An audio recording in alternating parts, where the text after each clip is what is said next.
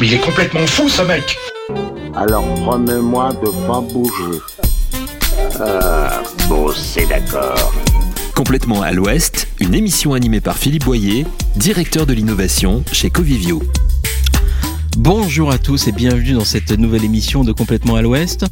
Postulat, axiomes, déduction, logique, propriété, théorème, chiffres, nombres, dilemme, mais aussi Thalès, Pythagore ou encore Euclide. Vous avez deviné que nous n'allons pas aujourd'hui parler de cuisine ni de jardinage, bien que ces deux activités ne soient pas sans noblesse, mais le thème central de notre échange de ce jour va porter sur une matière que l'on n'a pas toujours chérie dans son cœur d'écolier, les mathématiques. Alors quelle drôle d'idée, me direz-vous, que de consacrer une émission entière à cette science qui étudie par le moyen du raisonnement déductif les propriétés d'êtres abstraits ainsi que les relations qui s'établissent entre eux, à en croire la définition du Larousse. Allez, prenons notre souffle, respirons un grand coup et partons en voyage en terre inconnue, en mathématiques. Comme le dit mon invité, il s'agit d'une balade inattendue, belle et amusante. C'est ce que nous allons découvrir. C'est parti, droit devant. Largons les amarres et cap à l'ouest, complètement à l'ouest. Complètement à l'Ouest, Philippe Boyer. Bonjour Claire Lomé et bienvenue. Bonjour. Et alors il faut un début à tout car c'est la première fois que j'accueille une mathématicienne, une professeure de mathématiques dans cette émission. En tout cas, c'est un très grand plaisir de vous entendre au micro de Complètement à l'Ouest. Alors Claire Lomé, je précise que vous êtes professeure évidemment de mathématiques dans un collège. Vous avez par ailleurs créé le blog Pierre Carré pour partager votre goût pour les maths et j'ajoute, et c'est la raison de votre présence à ce micro, que vous publiez, vous reprendrez bien un peu de maths chez l'éditeur École Vivante. C'est donc de beauté, de poésie, d'étonnement, mais aussi de droite, de bissectrice, d'équation dont nous allons parler tout au long de ces 35 minutes d'émission. Mais restons fidèles à nos habitudes et démarrons cette émission par ce court extrait sonore en référence bien sûr à notre sujet. Allez, on l'écoute histoires et pour vous parler de la question que posent toujours les gens, à quoi ça sert hein, Sur un plateau télévision, souvent c'est ça, journaliste, à quoi ça sert les mathématiques finalement, Villani Expliquez-nous. Et euh, évidemment, quand on entend la question, quand on est mathématicien, ça paraît tellement incroyable qu'on pose la question. On se dit, ouais, est-ce que je dois vraiment répondre? Et puis on se dit, oui, quand même, parce que c'est normal qu'il pose la question. Souvent, on a oublié de lui répondre. Et c'est important qu'on réponde mathématiques, il faut bien expliquer que c'est comme les autres sciences, ça a été conçu comme un outil absolument remarquable, un outil qui n'est pas naturel, un outil qui a été inventé et qui a été développé pour, pour décrire le monde, pour comprendre le monde et pour agir sur le monde et pour résoudre des problèmes, comme les autres sciences. Et puis, ça s'est trouvé en plus que ça s'est développé encore plus que les autres sciences selon des critères esthétiques, artistiques, mais sans jamais oublier cette fonction première de résoudre des problèmes. Alors vous l'aurez bien sûr reconnu, il l'a dit en plus le mathématicien Cédric Villani, qu'on ne présente plus, médaille Fields 2010, notamment pour ses travaux sur l'équation de Boltzmann et l'amortissement de Landau. Évidemment, je parle de choses que j'ignore totalement. Mais là où je comprends, c'est lorsqu'il dit que les mathématiques, ça sert d'abord à résoudre des problèmes, et il ajoute plus loin dans cette vidéo que les mathématiques sont partout et qu'on les utilise sans le savoir. Il a raison. Et cela méritait donc 35 minutes d'émission. Claire Lemay, est-ce que vous diriez, tout comme Cédric Villani, que les mathématiques, ça sert à résoudre des problèmes Et puis, quelle est votre définition des mathématiques ou de la mathématique Alors déjà, moi, je suis plutôt pour les mathématiques. Je crois que Cédric Villani est plutôt pour la mathématique, lui, justement. Euh, pour moi, les mathématiques, sont des univers, en fait, des langages, des... Euh, tout un ensemble en fait de, savoirs, de méthodes, de, de compétences qui permettent avant tout de comprendre le monde, c'est vrai que la question à quoi ça sert les maths, évidemment, moi en tant que prof de maths, euh, j'ai l'habitude qu'on me la pose. Et ça me pose pas de problème parce que c'est légitime de la part des élèves de la poser, c'est même plutôt bien de la poser. Il faut savoir pourquoi on nous enseigne des choses. Mais en fait, euh, elle n'a pas tant de sens que ça. Si j'étais artiste, je suis pas sûre que vous me demanderiez à quoi sert l'art. Mm-hmm. Et voilà, pour moi, il y a un parallèle entre les deux. Les mathématiques euh, servent à être au monde, à comprendre le monde, et comme on peut comprendre euh, des choses qu'on n'avait pas encore comprises et les abstraire, les modéliser, bah, du coup, ça nous mène à résoudre des problèmes. Hmm. Mais pour moi, on a, alors, faudrait, je pourrais discuter avec Monsieur Villani de si on a créé les maths, parce que là, il a l'air de considérer que les maths, c'est quelque chose qu'on a inventé.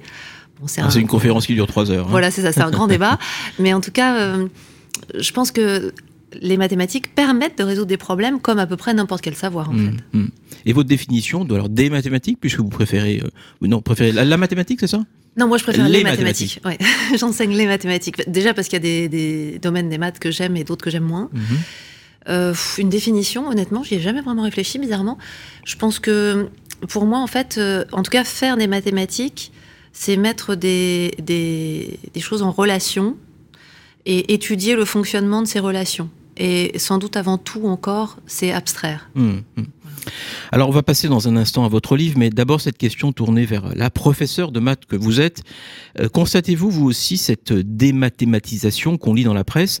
Euh, Je prends notamment comme référence au mois de mars 2022. Alors, je ne sais pas si vous vous souvenez de cette tribune publiée par 30 grands patrons du CAC 40, euh, Bernard Arnault, euh, Patrice Ken de Thales euh, ou la directrice générale d'Orange, qui appelaient à sauver les maths et leurs propos étaient clairs. Parce que la puissance industrielle d'un pays ne peut progresser sans compétences scientifiques, parce que les mathématiques sont incontournables pour la bonne compréhension de l'économie, etc.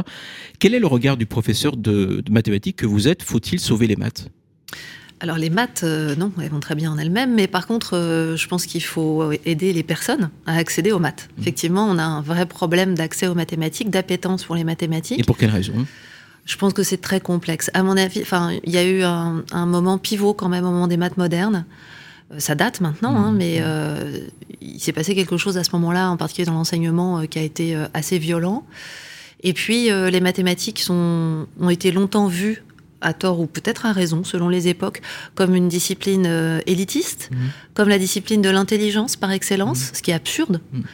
Et, euh, et du coup, bah, toute une catégorie de personnes qui n'accédaient pas facilement aux maths, mais qui pourtant pouvaient y accéder comme tout le monde, euh, a plutôt rejeté les mathématiques. Et on a effectivement euh, un- une réaction de rejet, peut-être moins maintenant, mais en tout cas d'évitement, par peur de la difficulté, parce qu'on a cette culture qui, en gros, dit que ce qui est important pour comprendre le monde, c'est de savoir d'où on vient, qu'il faut faire de l'histoire, mais que, par contre, les mathématiques, c'est pas forcément utile.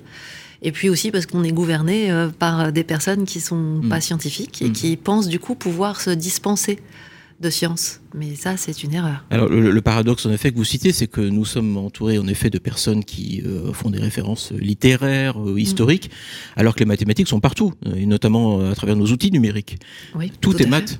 Oui, et à vrai dire, c'est c'est pour ça qu'on peut poser la question de si on a inventé les maths ou pas. Mais à partir du moment où on regarde une fleur de tournesol ou une pomme de pin euh, et qu'on se rend compte que ça spirale en suivant une suite de Fibonacci, ou euh, si on regarde un chou romanesco et qu'on se rend compte que ça se, réfère, ça se réfère au fractal, et puis euh, à partir du moment où on cherche à comprendre le cycle des saisons, le déroulement du temps, la façon dont les, euh, la Terre bouge, euh, effectivement, il y a forcément là-dedans des lois mathématiques, puisque comme je le disais tout à l'heure, les maths, c'est d'abord fait pour abstraire, pour comprendre, en fait, pour, à partir d'une problématique, pour la décortiquer, l'analyser et pouvoir en faire un modèle. Donc oui, il y en a absolument partout et tout le temps. Alors venons-en à votre, votre livre, vous reprendrez bien un peu de maths, paru aux éditions École Vivante. Alors à plusieurs endroits, vous clamez, exemple et preuve à l'appui, que les mathématiques sont belles. Et on, on vient d'en avoir euh, la preuve. Vous avez même un chapitre dédié Comment apprendre la beauté des mathématiques et plus loin, à la page 85, vous dites aussi que les maths, en particulier la géométrie, invitent à la rêverie. Alors il y a bien sûr le poème de Robert Desnos, la géométrie de Daniel, que vous citez dans votre livre. Par un point situé sur un plan, on peut faire passer qu'une perpendiculaire à ce plan, etc. Euh, en, quoi les maths, les maths sont belles précisément? Pour moi, les maths sont belles parce qu'elles sont intimes déjà. Quand on, quand on fait des maths et qu'on- qu'on démontre quelque chose, soi-même, même quelque chose qui a déjà été démontré évidemment, moi j'ai jamais inventé une démonstration, mais quand soi-même on arrive à démontrer, il y a une lumière intellectuelle, une lumière intérieure très forte. C'est Y compris pour des choses simples, Ah pour oui. des théorèmes très simples Ah oui, oui, oui, tout à fait. C'est vraiment, c'est de l'ordre de l'émotion. Et c'est juste à soi. C'est difficile d'ailleurs ça de le transmettre. Moi je me rends bien compte que parfois mes élèves comprennent, voient que ce que je suis en train de leur expliquer me rend heureuse. On saute partout, forcément que ça se voit. Ça mais se voit dans, ça se voit dans voilà, le studio déjà. mais euh, mais c'est parfois je le vois chez eux. Je vois que cette lumière qui s'allume. Et là, j'ai gagné ma journée parce que c'est c'est absolument magnifique.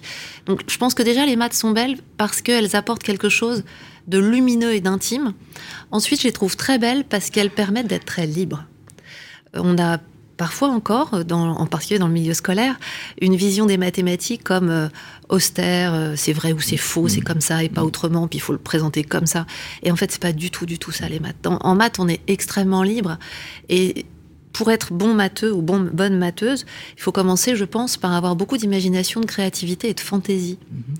Et c'est vraiment à l'opposé de la vision euh, caricaturale en fait euh, qu'on a des mathématiques. Mais moi qui ai des élèves en face de moi qui parfois arrivent euh, abîmés par un passé mathématique ou scolaire en général douloureux, je me rends bien compte que ils peuvent accéder à cette joie-là, qui est très intense, très profonde et surtout qui, euh, qui fait vraiment du bien. quoi. C'est-à-dire qu'on on se rend compte qu'on réalise quelque chose, qu'on pense, qu'on réfléchit, qu'on construit intellectuellement. Mm. Voilà, c'est c'est absolument magnifique. Et, et c'est quoi avoir le, le regard mathématique? Je vous pose cette question car vous, là aussi, vous consacrez quelques pages à cette caractéristique de la vision. Alors, je ne sais pas si je suis euh, doté de ce particularisme. Au fond, vous dites que partout où on promène son regard dans la vie de tous les jours, euh, tout ne serait que mathématique. Alors, vous avez déjà cité le, le chou romanesco. Mm.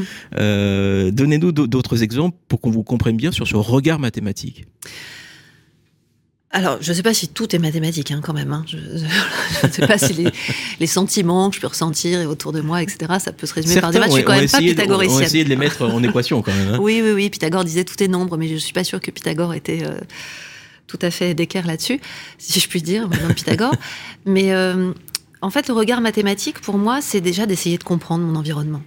C'est-à-dire que c'est d'accueillir ce qui vient comme euh, un fait, comme une hypothèse, et puis d'essayer de, de le, le comprendre en tenant compte de, de tous les tenants, les aboutissants, les relations qu'il y a entre les choses, pour pouvoir comprendre d'autres choses par la suite qui sont liées, parfois qui sont plus complexes, Donc au faire des ponts, qui sont faire des plus liaisons. simples. Voilà. Donc avoir le regard mathématique, euh, bah oui, c'est beaucoup ça. Moi, en arrivant, si vous voulez, j'ai forcément que rien que dans ce studio, bah, je vois des lignes parallèles. Je me dis tiens, pourquoi est-ce qu'elles sont parallèles ces lignes? Enfin, Tout est votre votre logo euh, de, de votre émission complètement à l'ouest, c'est pareil. Il serait intéressant à étudier mathématiquement.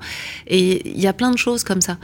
Donc, je pense que oui, le regard mathématique, alors c'est un peu envahissant parce que euh, du coup, c'est vrai que je vis beaucoup ma vie Mm. comme ça. Vous le partagez à vos élèves aussi? Oui, En disant tout ce que vous voyez, euh, peut-être mathématiques Ou- bah, je sais pas s'ils ont tous le regard mathématique, mais ils m'envoient quand même pas mal de photos. Ils arrivent beaucoup en classe avec des photos, ils m'en envoient sur, euh, sur l'ENT pendant le, pendant le week-end pour me dire regardez madame ce que j'ai vu. Donc euh, on, on en part toujours d'ailleurs pour en discuter. Et puis à ma famille aussi. C'est vrai qu'autour de moi, il y a plein de gens du coup qui m'envoient des, des, des réflexions, des, des images mathématiques. Et moi, je trouve que ça poétise en fait le monde. Ça le rend pas du tout aride ou, ou triste, c'est tout le contraire. Et puis le regard mathématique, il n'empêche pas du tout d'autres regards. Mhm. Il n'empêche pas d'aimer la poésie, euh, d'aimer les fleurs, euh, d'aimer. Voilà, c'est- complémentaire. Alors, il y a dans votre livre encore plusieurs chapitres consacrés à, à quelques grandes figures des, des maths ou de la géométrie. On se souvient de leurs noms sans pour autant euh, citer par cœur, en tout cas, leurs théorèmes, Thalès, Pythagore. Et au sujet de, de ce, der- ce dernier, ce, ce bon Pythagore, vous écrivez, je vous cite, Le théorème de Pythagore n'est pas en soi un savoir essentiel dans la vie de tous les jours, même si ça peut servir dans, ces- dans des cas précis ou certains métiers. Ce qui est joli avec ce théorème, c'est l'éventail des raisonnements qu'il permet. On en revient à la beauté des maths, Mhm. dont on parlait à l'instant. Et comment par- vous, vous parlez précisément de Pythagore, de Thalès, d'Euclide à vos élèves En d'autres termes, comment vous y prenez-vous pour rendre concrètes ces considérations géométriques? Alors en fait, mon objectif, c'est justement pas de les rendre concrètes. C'est plutôt l'inverse. C'est-à-dire que je pars du concret, donc je vais partir d'un problème euh, qu'on va trouver euh, dans notre environnement. Par exemple, on veut mesurer la hauteur d'un arbre inaccessible, ça pour Thalès c'est très classique. Ou bien euh, on, va piocher quelque chose dans un manga, dans un film, euh, au supermarché, enfin voilà. Et puis on va se poser une question, on va extraire une problématique. Donc là, on est vraiment sur du concret, du tangible, du manipulable. Et à partir de là, on va euh, échouer parce qu'il va nous manquer un savoir. Et je vais pouvoir, moi, amener ce savoir-là. C'est-à-dire, je ne veux pas amener des savoirs pour amener des savoirs Mhm. parce qu'ils sont inscrits dans un parcours curriculaire. Je veux amener des savoirs parce que ça répond à une problématique. Mhm. Ce que je veux avant tout montrer à mes élèves, c'est justement qu'on va pouvoir résoudre des problèmes grâce à ça. C'est que ça sert à quelque chose. Du coup, la question à quoi ça sert n'a plus tellement de sens à ce niveau-là. Et une fois qu'on avance dans ces savoirs, que je peux leur transmettre, qu'on les applique et qu'on se rend compte que, ah bah oui, tiens, ça marche, et qu'on peut ensuite les appliquer à plein d'autres circonstances, à plein d'autres contextes, eh bien là, j'essaie justement de les abstraire, de les modéliser, de les désincarner pour que les élèves ne les aient plus que dans leur tête, qu'ils se séparent de l'objet. Comme quand on est petit, qu'on apprend soi-disant à compter, qu'au départ, bah, on le fait avec des objets. Le but, c'est quand même de se détacher de ça, c'est de pouvoir faire vivre ça dans sa tête. Et en fait, ce que je veux, moi, c'est justement rendre mes élèves, li- mes élèves libres, qui puissent réfléchir par eux-mêmes, sans écouter le dernier qui a parlé ou celui qui a parlé le plus fort, qui se fassent leur avis. Et pour ça, bah, j'ai besoin justement de leur donner ces outils d'autonomie boîte à de pensée. Mais donc le but, c'est vraiment de plutôt de partir du concret et d'essayer de le lâcher au fur et à mesure. Alors il y a des élèves pour qui c'est compliqué, et dans ce cas-là, on lâche pas forcément le concret ou pas tout de suite. On s'adapte, c'est ça différencier justement. Mais enfin, l'objectif est quand même là. Parfait, euh, merci beaucoup. On va marquer une pause musicale avec le titre que vous avez choisi. Euh, Il s'agit des mots bleus, non pas interprétés par euh, Christophe, mais par Bachung. Et pour rester dans le vocabulaire mathématique, c'est donc une parenthèse de douceur et de mélancolie.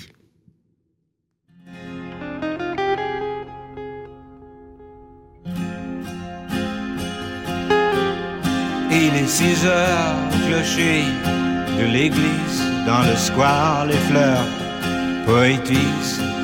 Une fille va sortir de la mairie. Comme chaque soir, je l'attends, elle me sourit. Il faudrait que je lui parle à tout prix.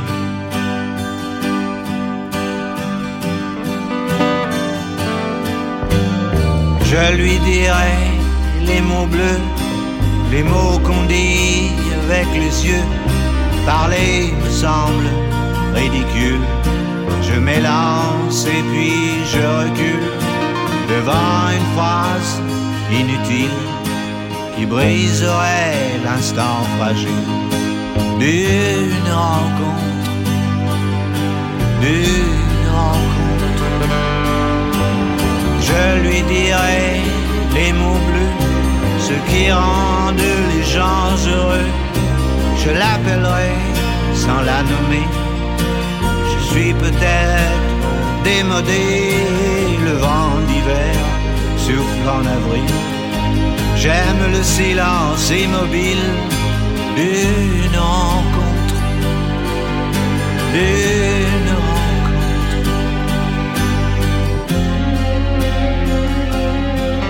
Il n'y a plus d'horloge, plus de clocher. Dans le square, les arbres sont couchés. Je reviens par le train de nuit. Sur le quai, je la vois qui me sourit. Il faudra bien qu'elle comprenne à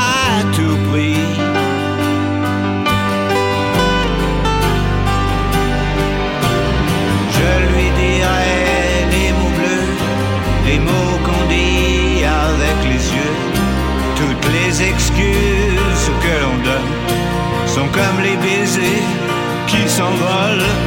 Il reste une rancœur subtile qui gâcherait l'instant fragile de nous retrouver.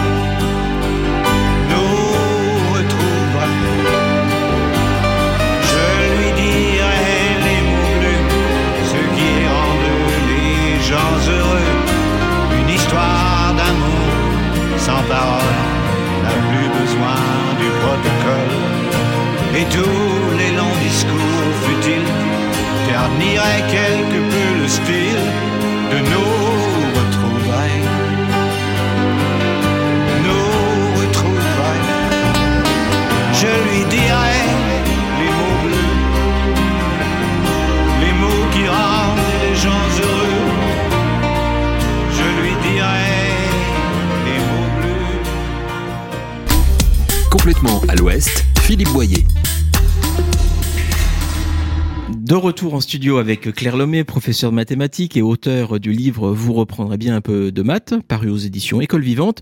Alors vous l'aurez compris, nous parlons mathématiques, géométrie, équations, bref, de notre vie quotidienne, puisque les maths sont absolument partout.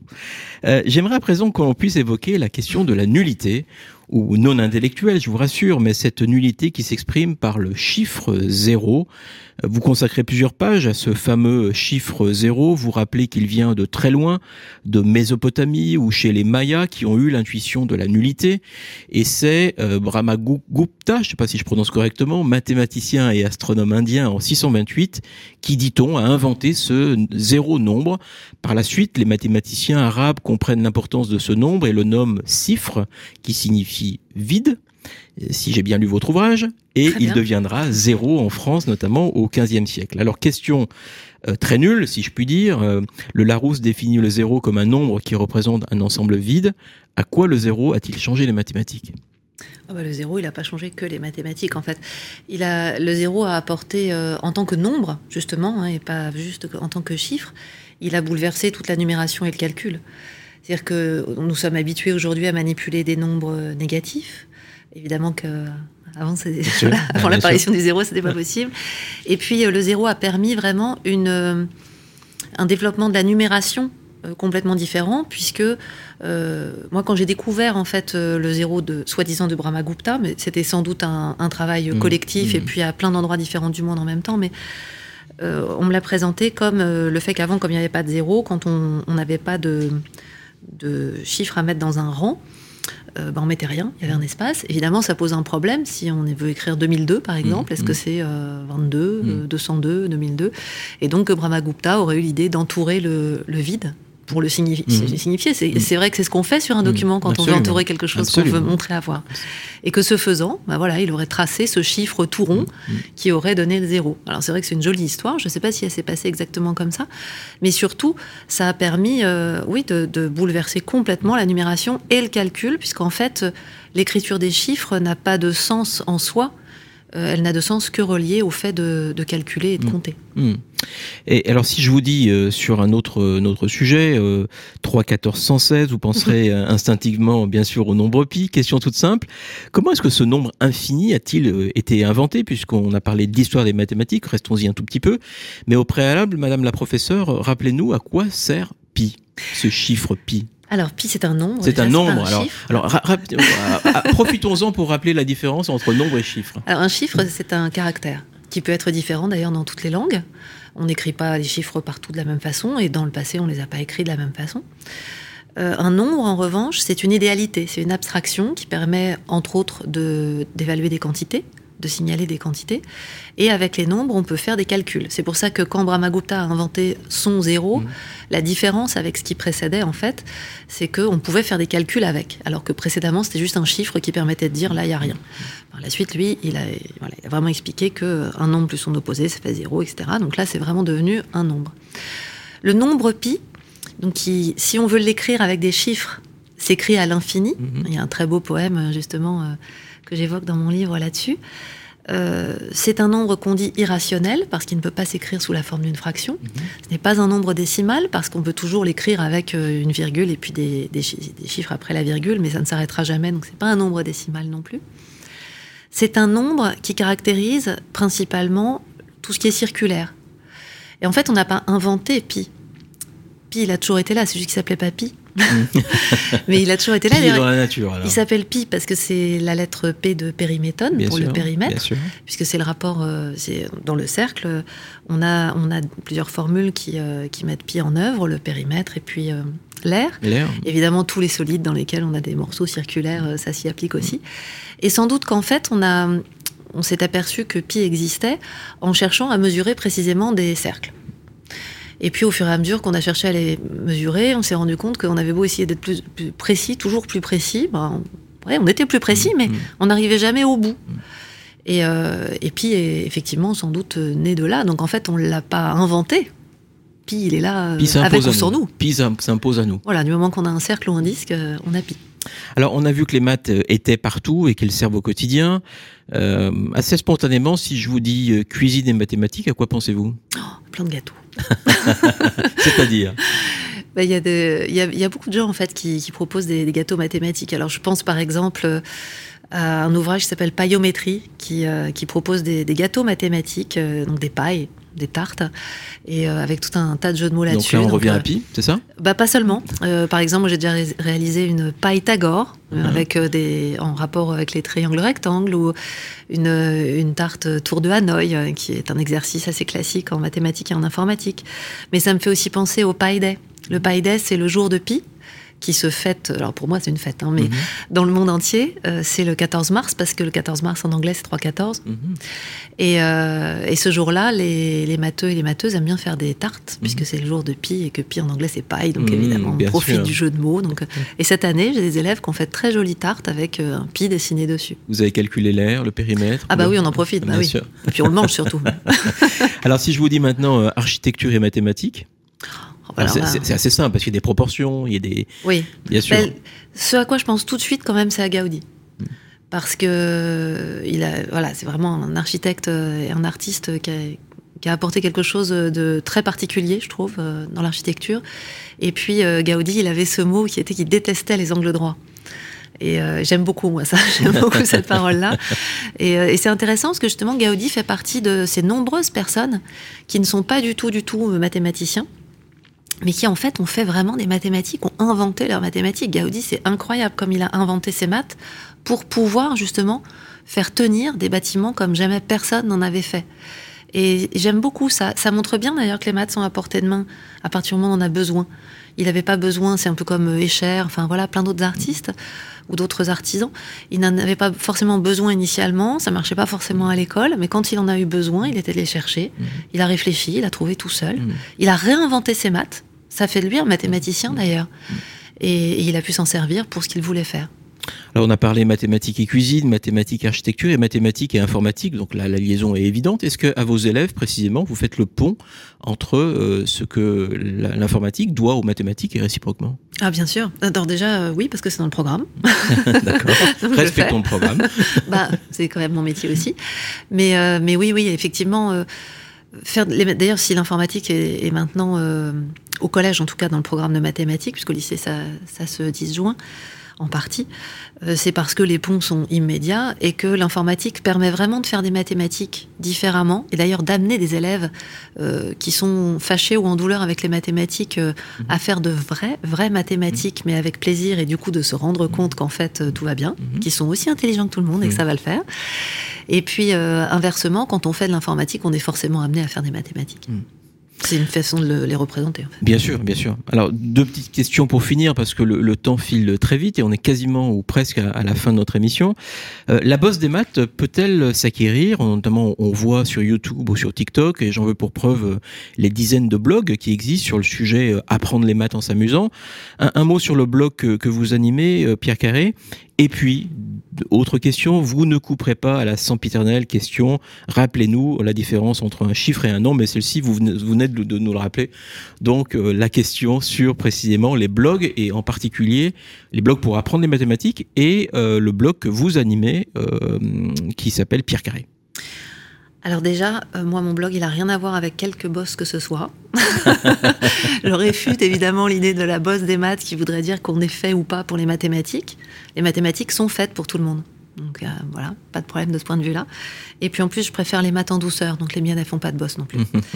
Euh, mon blog, bah, je l'ai ouvert sans terriblement de conviction au départ, euh, encouragée par euh, mes proches, parce que je suis pipelette et que j'avais des choses à dire peut-être. Et maintenant, c'est devenu une, une vraie nécessité. J'en ai vraiment besoin. D'abord, j'adore écrire, donc euh, ça me fait du bien. Je l'ai ouvert à un moment où professionnellement, j'étais un peu isolée, et ça m'a permis de me connecter à tout un tas de personnes qui font partie de ce qu'on appelle la mathosphère, Mhm. qui sont euh, voilà des amateurs, des professionnels, des maths, mais euh, il y a vraiment de tout. Et en fait, ce blog, pour moi, il ne, il ne vise pas à apprendre les mathématiques euh, d'une façon scolaire. Il vise à partager mes découvertes, mes émotions, mes amusements, mes agacements, mes découragements parfois. Et puis euh, À transmettre votre goût pour les maths, Voilà, quoi- qu'il en soit. à, à- à montrer que ça, ça peut être euh, joyeux, joli, et puis à communiquer, à échanger, à ce que, à expliciter, à ce qu'il n'y ait rien dans l'ombre en fait, à ce qu'on puisse discuter euh, tranquillement autour des mathématiques. Et puis, euh, et puis qu'on se rende compte qu'effectivement, il y en a partout, parce qu'il y en a vraiment partout. Merci infiniment Claire Lomé d'avoir accepté d'être euh, à ce micro pour parler euh, chiffres, nombres, ça va, maintenant on sait quelle est la différence, mais aussi beauté, harmonie du monde, par et grâce aux mathématiques. Et je rappelle que vous publiez euh, Vous reprendrez bien un peu de maths, et c'est aux éditions École Vivante. Alors pour la prochaine émission, et ce sera la dernière de la saison, nous parlerons de toute autre chose, en l'occurrence de temps libre et de loisirs, avec un auteur que l'on a déjà eu le plaisir d'accueillir euh, dans cette émission et qui nous fera donc le grand plaisir de revenir. Il s'agit d'Olivier Babot. Nous l'avions reçu pour le nouveau désordre numérique, comment le digital fait exploser les inégalités. Il reviendra nous parler de son dernier livre, La tyrannie du divertissement. Ne laissez pas les loisirs gâcher votre vie et celle de vos enfants. Faites plutôt des maths. J'aurais de, envie de compléter. En attendant, et vous le savez tous, cette émission peut être réécoutée en podcast sur les principales plateformes en ligne, Deezer, Spotify, Google Podcast et beaucoup d'autres. Et comme toujours, bien sûr, mes remerciements à l'équipe technique en régie. On ne les voit pas, on ne les entend pas, mais ils veillent au grain et font, et font en sorte vraiment que cette émission se déroule au mieux. Merci beaucoup. Voilà, c'est fini pour aujourd'hui. On se retrouve donc le mois prochain. D'ici là, on garde le, le cap, cap à l'ouest, complètement à l'ouest. Mais il est complètement fou ce mec Alors promets-moi de pas bouger.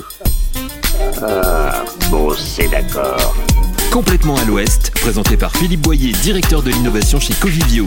Une émission à réécouter et à télécharger gratuitement sur le site radio.imo.